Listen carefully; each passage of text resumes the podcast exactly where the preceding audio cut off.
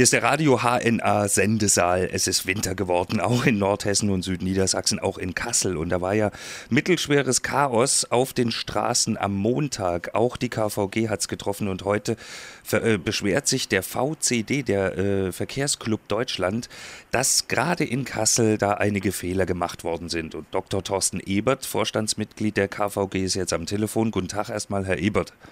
Guten Tag, Herr Ebert. Herr Ebert, äh, was sollen denn da für Fehler passiert sein? Was sagen die? Also was der VCD uns für Fehlern vorwirft, das will ich jetzt nicht wiederholen, weil die meisten Vorwürfe natürlich falsch sind und nicht der Realität entsprechen und wir uns über die Kritik auch sehr geärgert haben. Mhm. Wir haben uns deshalb geärgert, weil der VCD von völlig falschen Voraussetzungen ausgeht. Ähm, er wirft uns nämlich vor, wir hätten das vorhersehen müssen und wir hätten uns besser vorbereiten müssen. Jetzt ist es so, wir sind natürlich in solchen Situationen eng an die Wettervorhersagen ähm, gekoppelt und kriegen auch Unwetterwarnungen vom Deutschen Wetterdienst. Die werden natürlich sehr genau bei uns beobachtet. Und für die Stadt Kassel und die nähere Umgebung gab es schlicht keine Unwettervorhersage. Es gab für den Werra-Meißner-Kreis angekündigt 15 Zentimeter Schneefall. Ja. Aber die Aussagen des Wetterdienstes für Kassel waren andere.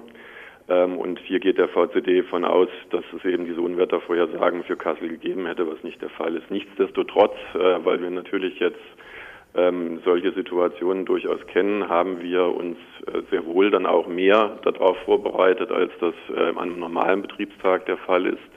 Wir haben Bereitschaftsdienste, wir haben einen Schienenpflegezug, der für solche Fälle bereitsteht, gerade in Oberleitungen vereisen, wie es in Südhessen der Fall war.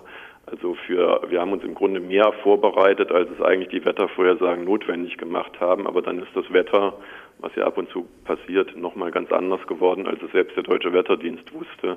Und in, entsprechend waren dann die Konsequenzen in Kassel zu sehen. In Frankfurt äh, sind ja 50 Jahre alte Straßenbahnen zum Einsatz gekommen, um da irgendwie die Situation zu retten. Hätte man das hier auch machen können? Gibt es sowas hier überhaupt?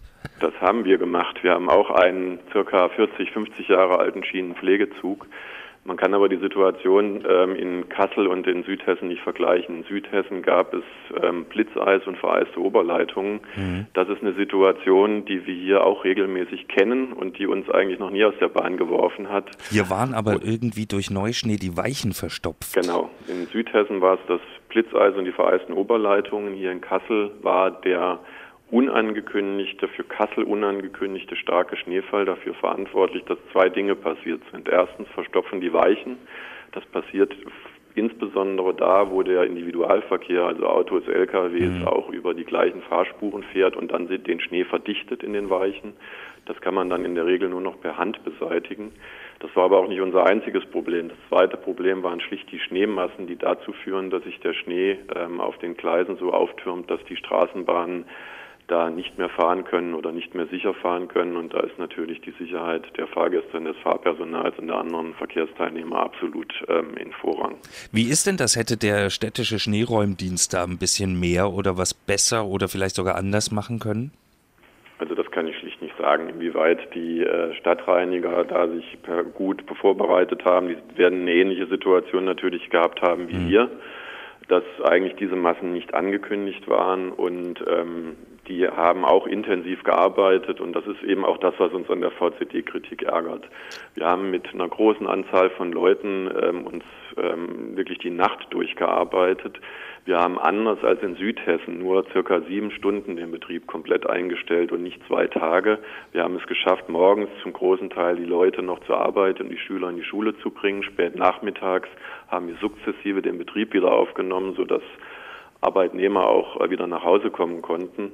Ähm, und dann äh, wird, obwohl wir mehr getan haben und schneller waren als andere und äh, wirklich die Mitarbeiter hier gekämpft haben bis zum Umfallen, kriegt man eine solche unberechtigte Kritik. Ähm, was uns dann auch ärgert, ist, dass wir natürlich erwarten, dass wenn solche Kritik kommt, dass man vielleicht erstmal mit uns redet und sich über die Fakten informiert, bevor man auf Basis von solchen ähm, ungaren Halbwissen ähm, dann irgendwelche Dinge in die Welt setzt. Jetzt ähm, reden wir ja gerade zusammen, deswegen will ich noch mal eine Sache abfragen. Der VCD schrieb auch, ein eigener Schneepflug wäre wohl zu teuer und deswegen wurde das an Bauunternehmen übertragen.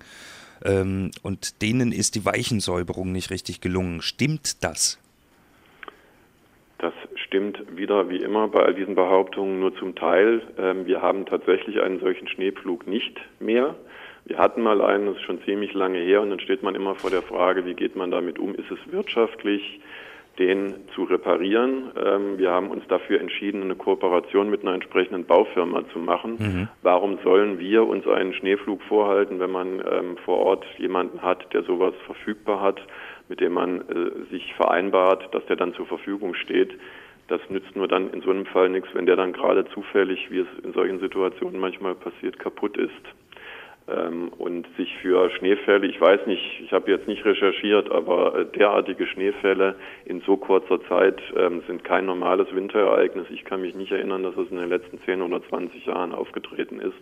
Ähm, für solche extrem seltenen Fälle, für solche extrem seltenen Fälle ähm, eine, Infra eine Fahrzeugeinfrastruktur selbst vorzuhalten, die man sich an anderer Stelle leihen kann, halten wir für wirtschaftlich nicht vertretbar. Und deswegen gibt es diese Lösung, die normalerweise dann auch eine gute ist. Inzwischen fährt alles wieder, es rollt auch wieder auf der Schiene. Wird Sie so eine Situation nochmal so überraschen können oder haben Sie selber auch irgendwelche Lehren gezogen? Können Sie jetzt also, sagen, ja, jetzt sind wir auch ein bisschen schlauer als vorher? Also ähm, das Wettervorhersagen nicht immer eintreffen, ist, das wissen wir, glaube ich, alle. Jetzt ist die Frage, ähm, es hat auch im April schon geschneit, bereite ich mich das ganze Jahr darauf vor? Äh, dass der Deutsche Wetterdienst Vorhersagen macht am Tag vorher, die dann zehn Stunden später äh, deutlich anders ausfallen. Also ich glaube, da auf sowas kann man sich nicht wirklich vorbereiten. Ja. Ähm, was, über was man immer reden kann, ist Informationen. Wie schnell kriegt man die in die Welt, an die Kunden? Da muss man dann auch bedenken, dass natürlich die Kollegen, insbesondere etwa in der Leitstelle, die den Verkehr in so einer Extremsituation organisieren müssen, vorrangig für die Sicherheit und die ähm, Wiederinbetriebnahme des Verkehrs zuständig sind. Ähm, wir haben informiert über Internet, über Twitter. Ähm, es gibt ein Callcenter, was diese NVV-Nummer, die da zur Verfügung steht. Die Kollegen waren natürlich auch völlig überlastet.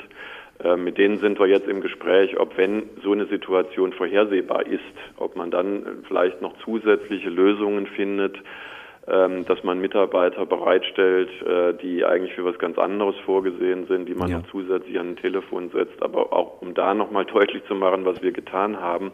Wir haben unsere V-Ausweisprüfer, die normalerweise kontrollieren sollen an dem Tag an bestimmte neuralgische Punkte in unserem Netz, also etwa an die Haltestellen am Rathaus und andere gestellt, damit sie vor Ort ähm, Auskünfte für Fahrgäste geben können, die eben nicht wissen, wie sie nach Hause kommen können. Ich habe mir das selbst angeguckt ähm, an diesen Stellen, insbesondere in der Innenstadt. Und was ich gesehen habe, ist, dass unsere Kunden sehr verständnisvoll waren, ähm, dass sie sich natürlich gefreut haben, dass sie nicht nur über Internet, Twitter und äh, Funk- und Fernsehinformationen bekommen, sondern vor Ort auch. Auch die Kollegen haben da sechs, acht Stunden draußen im Kalten gestanden und Kunden informiert. Wir haben über unsere DFI-Anzeiger informiert. Das kann man immer alles noch besser machen.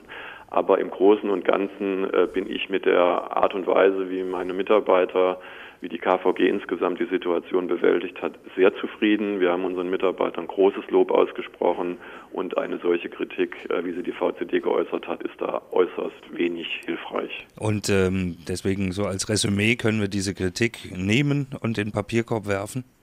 Das würde ich empfehlen, ja. Alles klar. Dr. Thorsten Ebert, Vorstandsmitglied der KVG, der sagt auch, man kann nicht in die Zukunft gucken, schon gar nicht, wenn es ums Wetter geht. Was glauben Sie, wird uns nochmal so ein Tag erwischen dieses Jahr? Ähm, ja. also es, äh, im Moment sieht es so aus, dass die nächsten Tage wieder ähm, unerwartete Wetterereignisse oder ungünstige Wetterereignisse auftreten können. Wir sitzen, wie wir das immer machen, ähm, hier zusammen und versuchen zu analysieren, was kann passieren. Es ist ja Eisregen angekündigt und wir bereiten uns dann natürlich darauf vor, aber wir bereiten uns auf die Dinge vor, die der Wetterdienst vorhersagt und die da vielleicht drumherum noch passieren können. Wir bereiten uns nicht auf Dinge vor, die nicht vorhersehbar sind. Dann vielen Dank erstmal für das Gespräch und äh, wenn Sie Neuigkeiten haben, gerne bei uns anrufen. Wir geben es weiter. Machen wir. Danke. Danke auch. Bis dann. Tschüss. Tschüss.